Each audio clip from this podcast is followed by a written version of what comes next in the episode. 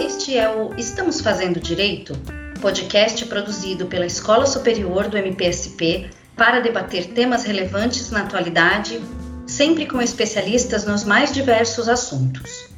Em março deste ano, entrou em vigor a Lei nº 14.125 de 2021, que regulamenta a aquisição e distribuição de vacinas por pessoas jurídicas de direito privado, ou seja, a polêmica vacinação particular. De acordo com o texto legal, empresas privadas poderão adquirir diretamente vacinas contra a Covid-19 que tenham autorização temporária para uso emergencial, autorização excepcional e temporária para importação e distribuição ou registro sanitário concedidos pela Anvisa, desde que sejam integralmente doadas ao Sistema Único de Saúde, a fim de serem utilizadas no âmbito do Programa Nacional de Imunizações até que a imunização dos grupos prioritários previstos no Plano Nacional de Operacionalização da Vacinação contra a Covid-19 seja concluído. Após isso, as empresas poderão adquirir, distribuir e ministrar vacinas, desde que pelo menos 50% das doses sejam obrigatoriamente doadas ao SUS e as demais sejam utilizadas de forma gratuita.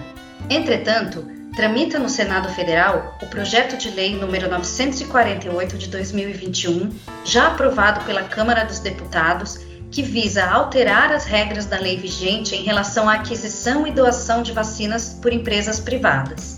Caso a nova lei seja sancionada pelo presidente da República com o texto atual, as empresas privadas que adquirirem as vacinas não terão de esperar a imunização dos grupos prioritários realizada pelo SUS para que seja iniciada a vacinação de seus funcionários, ficando mantida a obrigatoriedade de destinarem a mesma quantia de doses adquiridas ao SUS.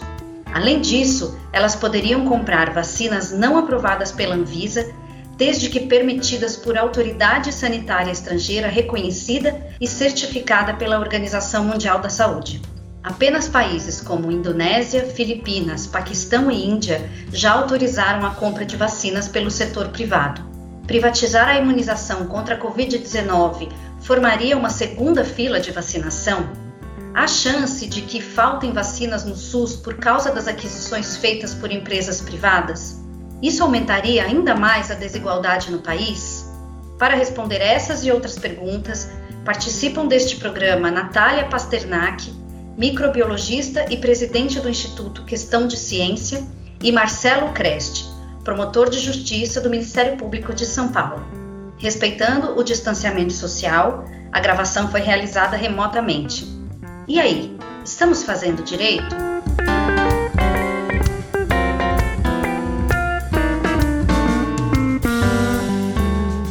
Olá a todas e a todos. Eu sou Aline Rieira assessora de comunicação da Escola Superior do Ministério Público de São Paulo, e hoje tenho a honra de conversar com a doutora Natália e com o doutor Marcelo. Muito obrigada pela participação de vocês.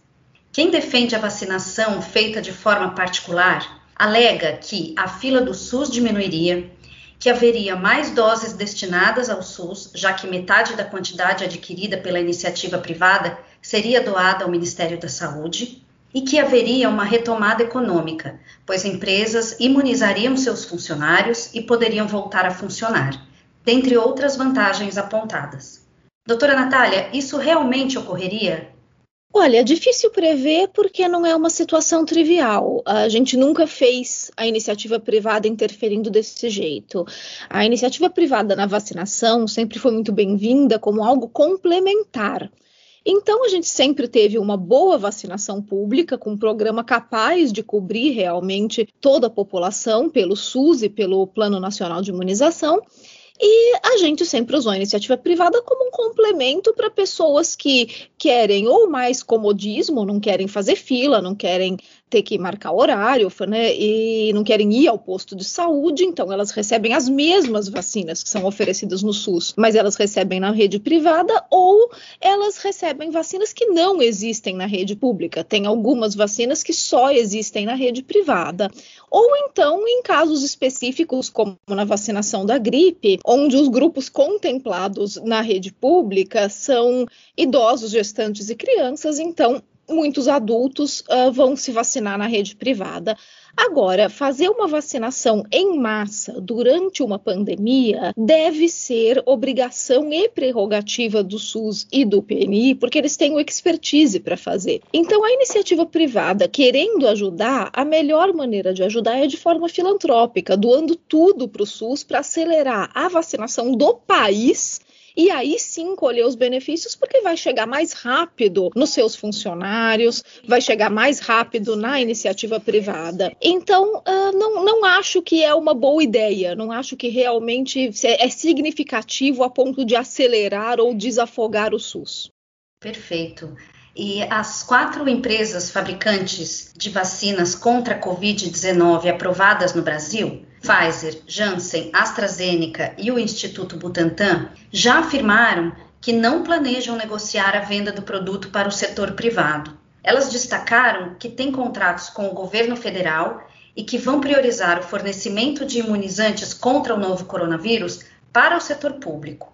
A Fiocruz responsável por fabricar os imunizantes Oxford AstraZeneca no país, também disse que toda a produção vai para a campanha do Ministério da Saúde. Dr. Marcelo, como se dá o acesso a esse direito no Brasil? Nesse cenário, a vacinação privada estaria de acordo com as premissas do SUS? Ah, não, não, não estaria de acordo com as premissas do SUS. Veja bem, a vacinação ela entra pela atenção básica, financiamento pelo governo federal, do Plano Nacional de Imunização.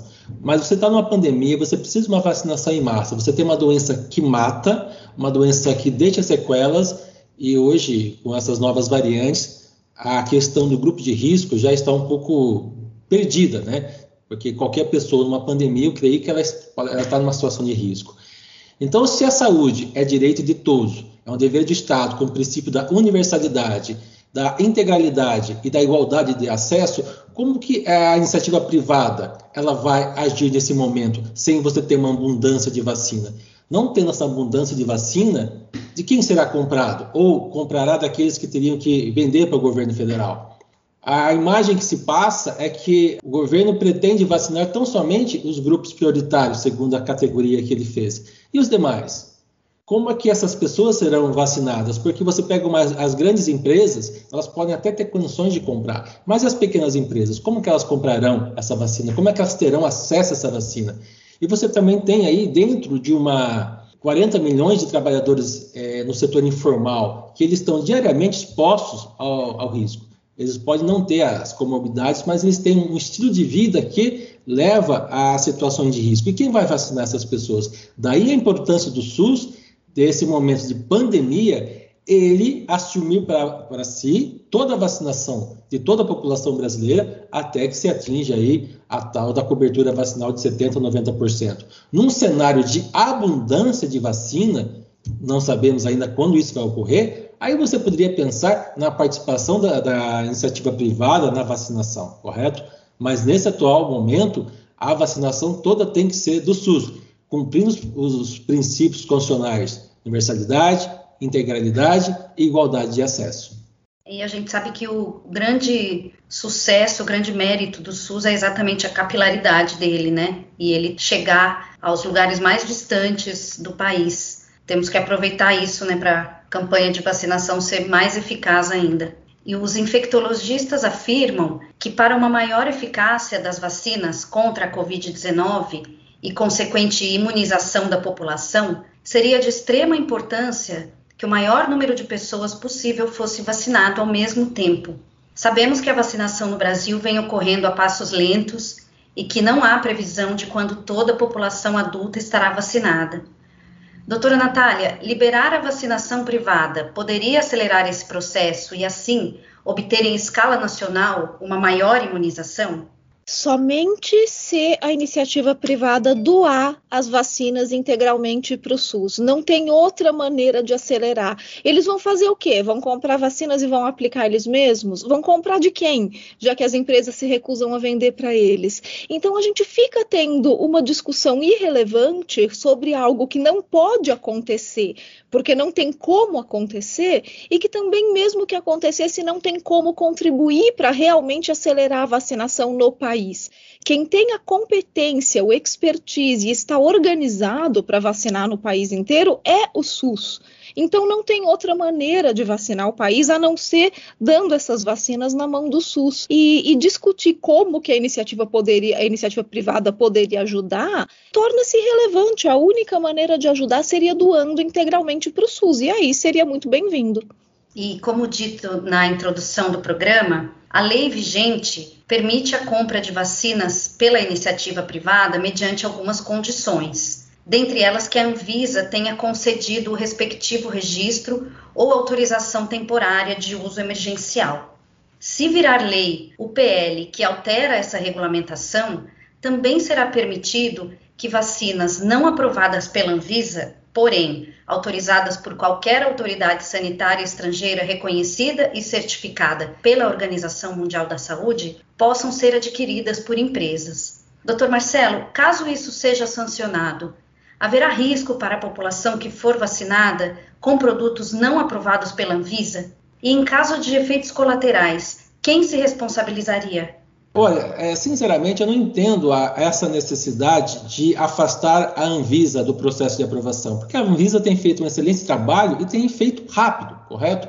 É, qual que é a ideia que passa? Eu vou comprar uma vacina, a iniciativa privada comprará uma vacina de uma, um laboratório que talvez não fosse aprovado pela Anvisa, aí virar para cá, tudo bem. Mas veja bem, aí a, a, empresa vai querer vacinar seu funcionário. Como é que vai ficar a recusa dele? Ele pode se recusar, certo? Como é que o Estado brasileiro permite que o ingresso de uma vacina que ele, que a sua agência sanitária não aprovou, certo? Aí ele recusa, aí ele é demitido. Você acha que nessa crise de desemprego o cidadão vai recusar a vacina? Como é que vai ficar o controle desse efeito de eventual efeito adverso pós-vacinal. Mas a responsabilidade é da empresa, ela é responsável pela vacinação, pelo eventual efeito adverso vacinal. E eu também creio que o Estado brasileiro, a União, também será responsável por permitir o ingresso, o ingresso e uso e aplicação de uma vacina no Brasil, dispensando a atuação da sua agência sanitária, que tem maior reconhecimento mundial. Perfeito. E agora, voltando a uma das perguntas feitas na abertura do programa, doutora Natália, a vacinação privada pode aprofundar ainda mais a desigualdade no Brasil? Aline, pode, com certeza, porque a vacinação privada vai acabar priorizando as classes mais favorecidas, mesmo que sejam os funcionários das empresas, mas vai tirar toda a linha dos grupos prioritários que foi montado por um motivo. Existe uma razão para que os grupos prioritários sejam vacinados antes, é porque eles estão ou mais expostos, têm mais risco de contrair a doença, ou porque ao contrair a doença eles têm maior risco de morrer. E então desrespeitar esses grupos já é bastante prejudicial para o país, porque o que nós precisamos com mais urgência é reduzir hospitalização e morte. E depois sim, você acaba acelerando aí um problema de desigualdade e que pode, é, não é só a questão de você desrespeitar a desigualdade, mas que pode gerar comoções populares que num momento de uma politização tão polarizada no país podem até ser perigosos. Perfeito. doutor Marcelo, se aprovada a vacinação contra a Covid realizada por empresas privadas, como o poder público realizaria a fiscalização das campanhas? Isso seria viável, dado o tamanho do país?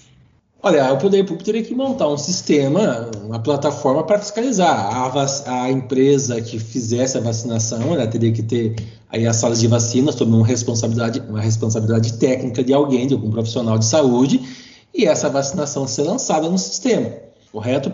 Para, inclusive, você fazer controle de eventuais efeitos que possam ocorrer. Agora, essa vacinação privada, da forma como ela está sendo gestada, ela tá, vai trazer mais confusão do que solução. Uma que, como disse, não há vacina. Duas, vai comprar de quem? Fora uma vacina não aprovada pela Anvisa. Como é que vai ficar a responsabilidade civil? Mais um efeito para o trabalhador. E outra, a partir do momento em que você libera essa vacinação privada, você também permite que no futuro as pessoas judicializem. Por exemplo, digamos que um cidadão se expõe à vacina e não esteja no grupo prioritário. Por que, que permite para uma empresa comprar? Se permite para a empresa comprar, porque o Brasil não comprou? Aí aquele cidadão que não tem acesso à vacina vai poder judicializar essa questão, entrar na justiça, ou seja, é uma solução que ela não tem lógica. Porque se houvesse abundância de vacina, aí tudo bem. Agora, quando você não tem abundância de vacina, por que você fazer isto sem um planejamento, causando ainda maiores problemas, né? E se tem uma coisa que a gente não precisa no momento é mais judicialização de, de, questões de saúde, né? E nós chegamos ao fim do programa, mas antes de terminar, eu gostaria que vocês me respondessem o seguinte: estamos no caminho certo para imunizar a população contra a Covid-19? Estamos fazendo direito? Em relação ao trabalho do SUS e do PNI, estamos. Estamos fazendo o que a gente sabe fazer, que é distribuir vacinas para o Brasil inteiro e convocar as equipes para trabalhar e para fazer a vacinação. Isso nós temos expertise, nós temos a estrutura e estamos fazendo. Ninguém precisa ensinar o SUS a vacinar. O SUS sabe fazer, mas não temos vacinas o suficiente para fazê-lo em massa, para fazê-lo em grande escala e para fazê-lo então rapidamente, que seria o necessário nós temos um gargalo no Brasil, que é quantidade de doses de vacina. Uma vez que esse gargalo for resolvido, que a gente tenha doses suficientes em território nacional para serem distribuídas, o SUS vai saber o que fazer, o PNI vai saber o que fazer, porque sempre fez, porque sempre fizemos boas campanhas de vacinação no Brasil. E a única coisa, além das vacinas, que realmente esse ano deixou muito a desejar, foram as campanhas publicitárias não se faz vacinação em massa sem campanha de comunicação. E, infelizmente, esse governo não se comunica e não faz questão de investir pesadamente em campanhas de comunicação, como, como nós fizemos no passado. Sem doses e sem campanha, aí fica difícil a gente fazer direito.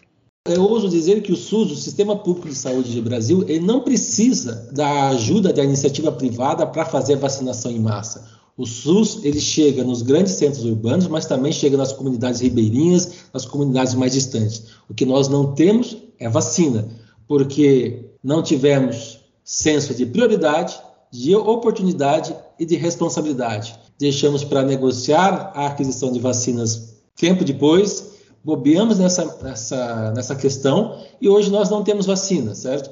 E como não temos vacina, é essa fraqueza da vacinação, não por culpa do, do SUS, mas por causa de uma irresponsabilidade da gestão que não deu importância àquilo que realmente vai nos tirar da pandemia e desse colapso econômico. O SUS não precisa da ajuda da iniciativa privada, sem desmerecer a iniciativa privada, para fazer uma vacinação em massa.